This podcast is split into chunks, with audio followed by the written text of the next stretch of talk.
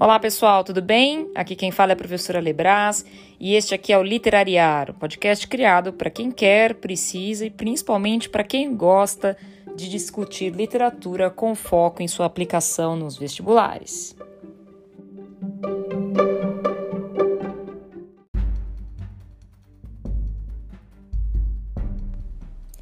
Meu canto de morte, guerreiros ouvi, sou filho das selvas, nas selvas cresci guerreiros descendo da tribo Tupi, da tribo punjante que agora anda errante por fado inconstante, guerreiros nasci.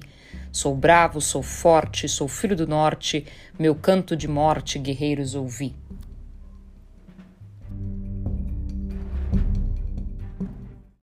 Este trecho que vocês acabaram de ouvir pertence a Ijuca Pirama, poema épico de Gonçalves Dias, nosso famoso romântico da primeira geração, nosso indianista, famosíssimo, né, pela canção do exílio.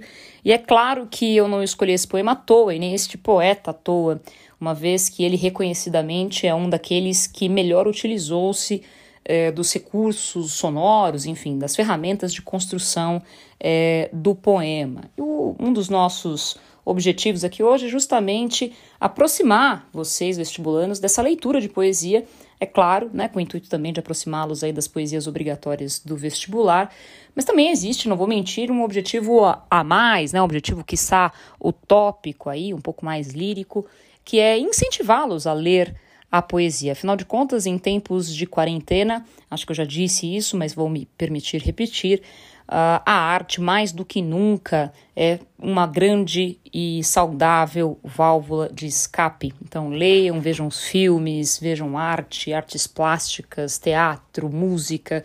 Certamente isso vai nos ajudar a manter a sanidade mental em tempos de coronavírus.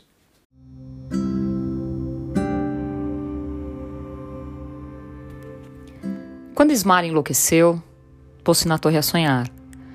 Viu uma lua no céu, viu outra lua no mar. No sonho em que se perdeu, banhou-se toda em luar. Queria subir ao céu, queria descer ao mar. E no desvario seu, na torre pôs-se a cantar. Estava perto do céu, estava longe do mar. E como um anjo pendeu as asas para voar. Queria a lua do céu, queria a lua do mar. As asas que Deus lhe deu ruflaram de par em par.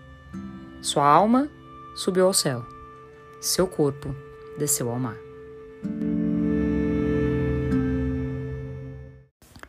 Esse poema super conhecido da nossa literatura, do autor mineiro Alfonso de Guimarães, ele acaba nos lembrando uma máxima, né, um lugar comum que está presente nas artes de maneira geral, que muitas vezes a tristeza e a beleza caminham juntas, né? Que bom que nem sempre, mas muitas vezes sim, este poema é a prova disso. Bom, eu uso como ensejo para relembrar o objetivo deste podcast de hoje, que é como fazer a leitura da poesia nos vestibulares. No caso, o poema lido, Ismalha, o conhecido Ismalha, possui um verso redondilho, né? Que é um verso tradicional, culturalmente reconhecido, e é possível perceber, mesmo que você não seja um leitor é, ávido de poesia, que ele tem uma musicalidade, uma balada, né? Um ritmo. Esses termos são importantes na sua leitura. A gente percebe isso, né? A leitura de poesia, ela tem que ser feita em voz alta para que esses aspectos sejam reconhecidos. Então tá aqui já a minha primeira dica, né, a minha primeira orientação. Façam a leitura em voz alta, isso auxilia e muito a compreensão. Aliás, não só da poesia, mas da prosa também. Você vai ler, por exemplo, um Guimarães Rosa, mas aí nós estamos falando de prosa poética também, né? Então, dica número um: leiam em voz alta. É, a outra coisa que eu gostaria de pontuar é, que os alunos muitas vezes perguntam: ah, professora, será que eu tenho que decorar o poema? Né? Afinal de contas, existem aquelas questões de verificação de leitura. Sim, elas existem quando o assunto é prosa. Algumas delas a gente até brinca, né, que se transformaram em questões clássicas. Quando caía, por exemplo, Memórias Póstumas de Brás Cubas na FUVEST, rara era a prova em que não havia uma questão, normalmente de segunda fase, em que cobrava em que se cobrava quem era Dona Plácida ou qual era o seu papel ali no adultério entre o Brás Cubas e a Virgília. Agora, quando o assunto é poesia, meninos, não precisa se preocupar com isso. Você não vai ter que decorar nenhum poema. O poema estará na prova, né?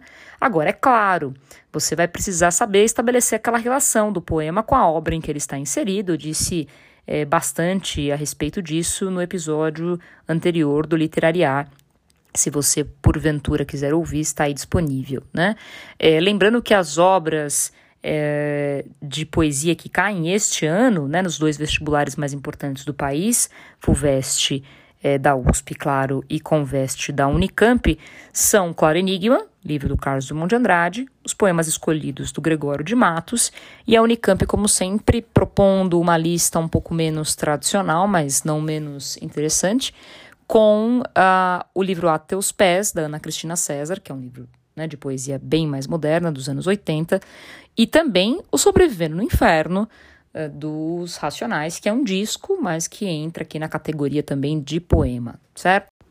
Vamos lá, dito isto, quando o assunto é métrica, é preciso lembrar da nomenclatura básica, né? Quando eu falo de um verso de cinco sílabas métricas, redondilha menor, sete sílabas métricas, redondilha maior, dez sílabas métricas, decassílabo, doze sílabas métricas, alexandrino, né? Então é importante é, lembrar desses nomes, né? Isso auxilia também. A leitura da poesia é uma outra questão que entra como algo fundamental também para a sua compreensão, né? E como eu já disse anteriormente, ler em voz alta ajuda muito. É, ao ler em voz alta, vocês percebem uma outra, um outro aspecto técnico importante, que são os enjambements, ou a gente em português acaba traduzindo para encavalgamento de versos, né? Que é justamente a junção entre um verso e outro que dá esse ritmo, que dá essa musicalidade e que dá muitas vezes o sentido, porque parar um verso que tem um enjambement, ou seja, cuja continuidade está no verso de baixo, no meio é, o, o verso se torna, a estrofe, muitas vezes como um todo, acaba se tornando incompreensível. Então é importante esse outro aspecto técnico, né, ficar atento. Agora é claro, né, pessoal, não se esqueçam que por mais é, que a leitura da poesia tenha esses aspectos é, utilitários, né, que é preciso sim ficar atento, é um processo lúdico e o Bandeira vai ser um mestre em nos mostrar sempre isso, né? Que ler muitas vezes é algo como brincar.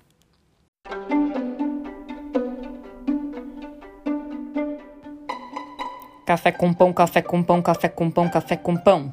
Virgem Maria, que foi isso, maquinista? Agora sim, café com pão, agora sim voa fumaça, corre cerca seu foguista, bota fogo na fornalha que eu preciso. Muita força, muita força, muita força.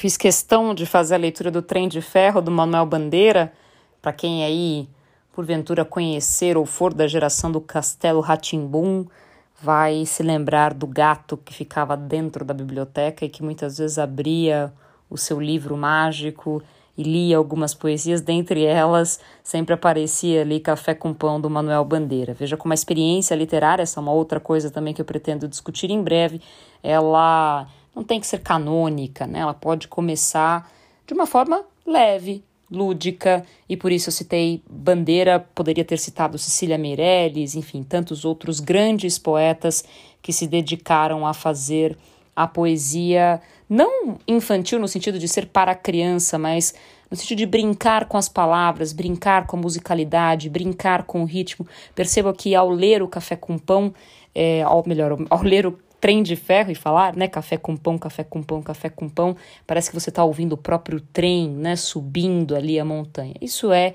é lindo, né? É a junção perfeita entre forma, conteúdo, imagem, metáfora.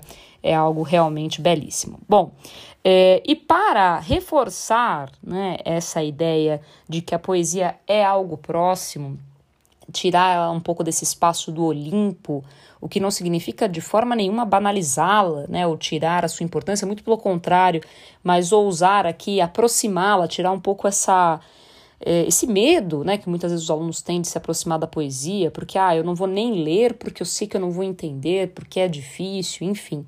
Eu vou dar mais um exemplo agora de alguém que eu já utilizei previamente no podcast e que pega um metro absolutamente clássico, conservador, um alexandrino, um verso de 12 sílabas métricas e faz nada mais, nada menos do que um funk.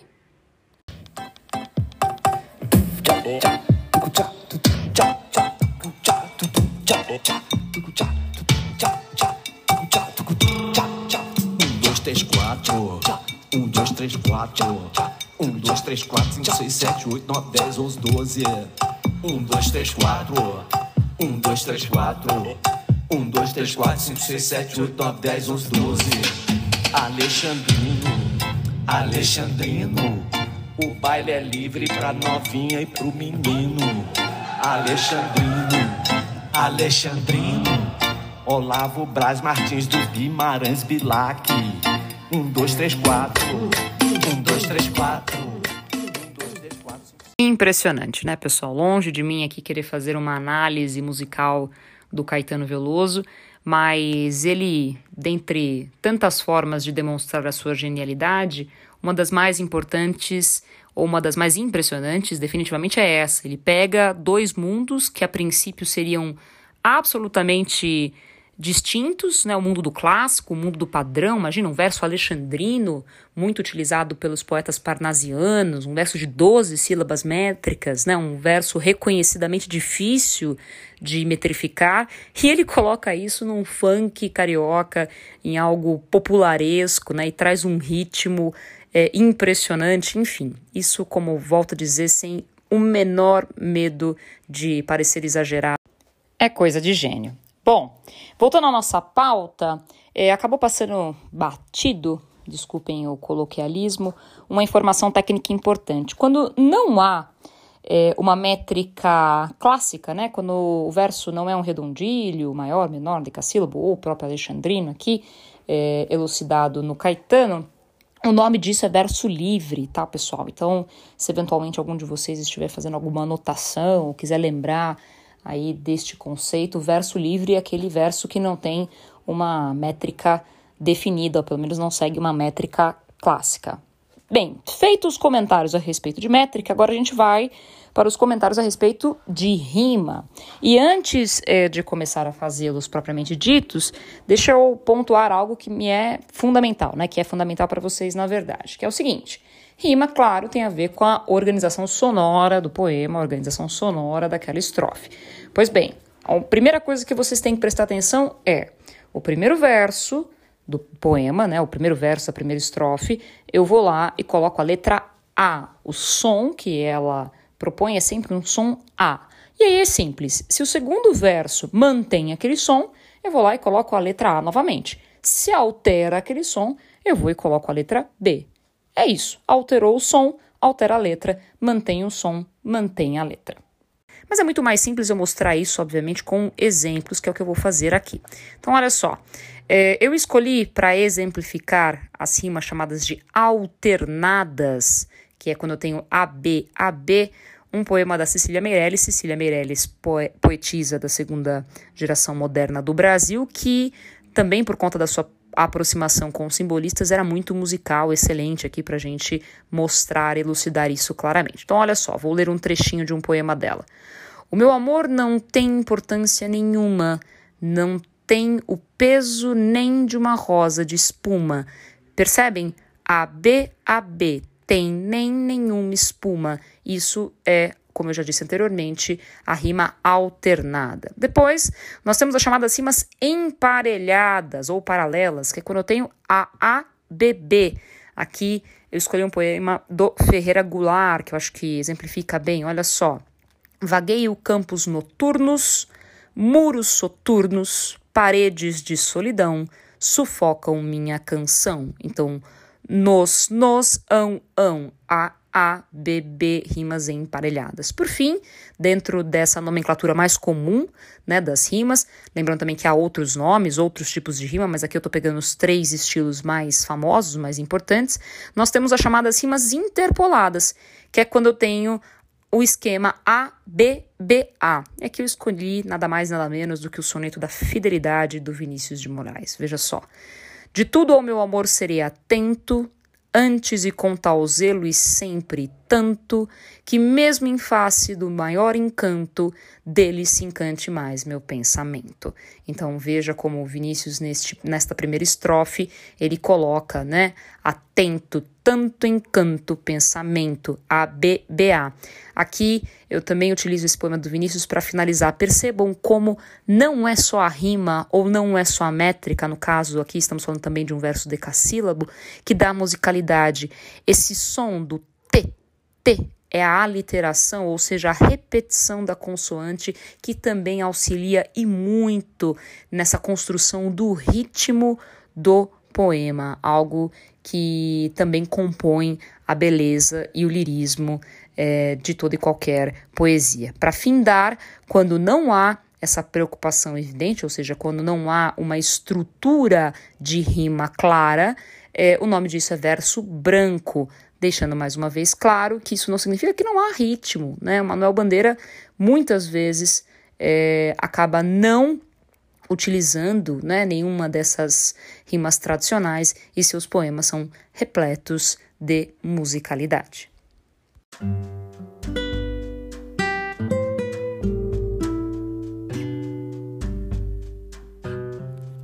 Irene no céu, Manuel Bandeira. Irene preta, Irene boa, Irene sempre de bom humor. Imagino Irene entrando no céu. Licença, meu branco. E São Pedro Bonachão. Entra, Irene. Você não precisa pedir licença.